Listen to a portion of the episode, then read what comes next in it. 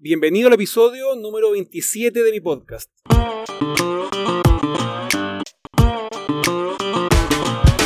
Aquí vamos a conversar sobre todas las estrategias, tácticas y herramientas para desarrollar tu marca y crear un negocio aprovechando las ventajas que nos ofrece Internet.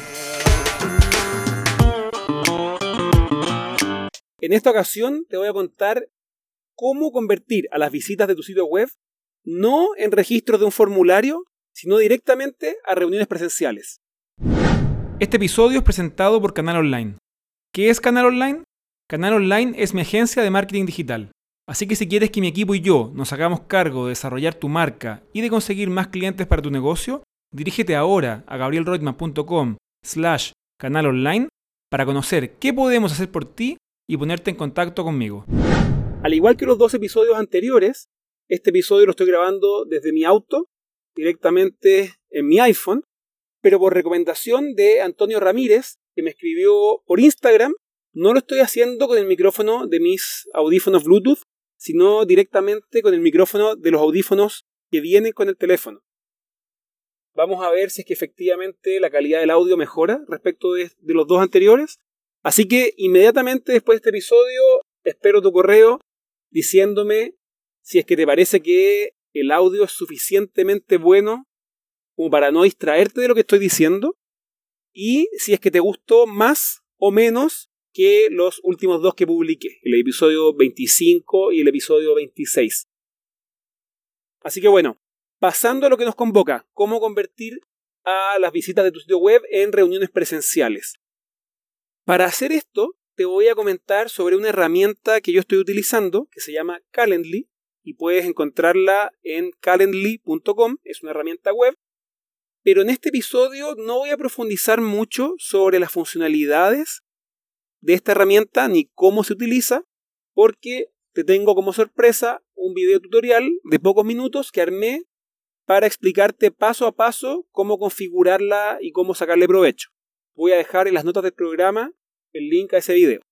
Pero sí voy a hablarte sobre de qué se trata esta herramienta y qué casos de uso le puedes dar para sacarle provecho, para que te motives a ver el video y posteriormente a probar Calendly, que es una herramienta que tiene una versión gratuita y tiene una versión premium que yo considero que vale absolutamente la pena. Y la versión premium tiene un periodo gratuito de prueba de, no recuerdo si 14 o 30 días, para que eh, puedas utilizarla y evaluar si es que te justifica pagar los 10 o 12 dólares que, cuesta mensualmente. Probablemente te ha tocado muchas veces tomar hora con un médico o con un dentista desde el sitio web de una clínica y has notado que la forma en que te disponibilizan los horarios disponibles es con un calendario en que tú puedes seleccionar solamente las horas disponibles. Lo que hace Calendly, en resumen, es crear exactamente eso para ti o para la gente que trabaja contigo. Y algunas de las particularidades de Calendly que hacen que yo la prefiera respecto de otras herramientas que le compiten es que te permiten mostrar no solamente los horarios que tienes disponibles, sino además los horarios que cumplen con ciertas restricciones.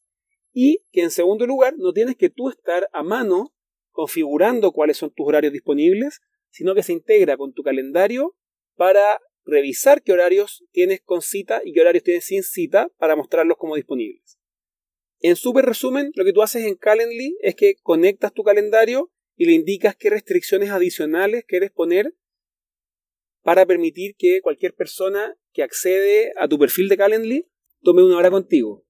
Y las dos principales restricciones adicionales a que tiene que estar disponible eh, el horario en tu calendario son que tú puedes pedirle a Calendly que para que muestre una hora como disponible, no solamente tiene que estar disponible, sino que además tiene que estar disponible una cierta cantidad de tiempo previa y posterior a ese evento. El uso que le doy yo es que para que alguien me agende una reunión de una hora, presencial, además tengo que tener disponible una hora antes y una hora después en el calendario. De esa forma me dejo un margen para moverme en caso de que la reunión finalmente no sea en mi oficina, sino en la oficina del prospecto o del cliente. La segunda restricción importante es que tú puedes decirle que para que te agenden una reunión tiene que ser en un rango de tiempo específico. Por ejemplo, a mí me gusta agendar reuniones a partir de las 11 de la mañana. De esa forma yo sé que cuento con todo el horario previo para dedicarme a mis otras tareas y no interrumpirlas con reuniones.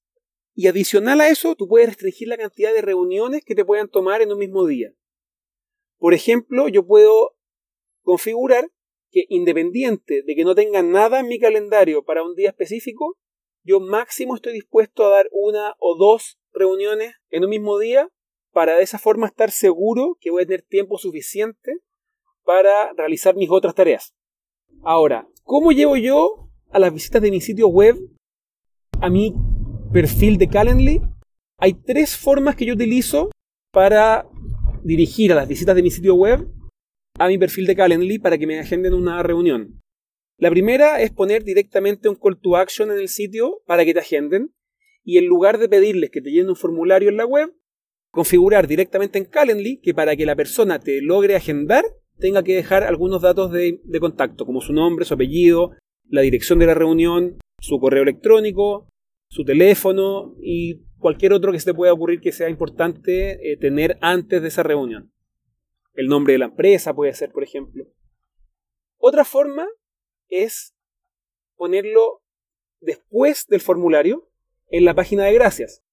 De esta forma, tu visita se registra y en la página en que tú le confirmas que obtuviste sus datos de forma correcta, le dices que si quiere agendar inmediatamente la reunión, haga clic en el link de tu perfil de Calendly. Y en tercer lugar, es agregar ese link en el correo de confirmación, también posterior al llenado de tu formulario web. A mí me gustan más estas últimas dos porque yo tengo integrado los formularios de mi web con mi CRM.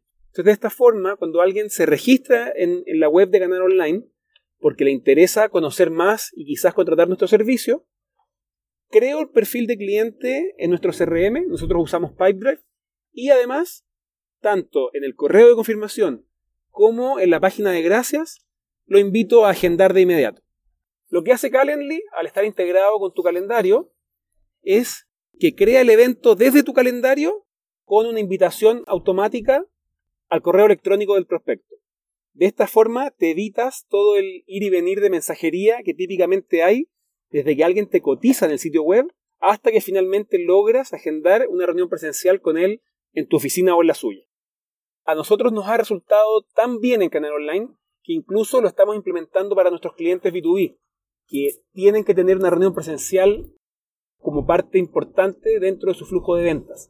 De esta forma, en lugar de mandarle todos los leads a nuestros clientes, nos preocupamos nosotros de generar un flujo posterior al registro para que el cliente agende directamente en el calendario de nuestro cliente y pasarle exclusivamente los prospectos que ya agendaron y con quienes se tiene que reunir y ahorrarle a él el trabajo de estar dándole seguimiento para lograr agendar la reunión. Como te comenté al principio, preparé un video tutorial corto sobre cómo utilizarlo.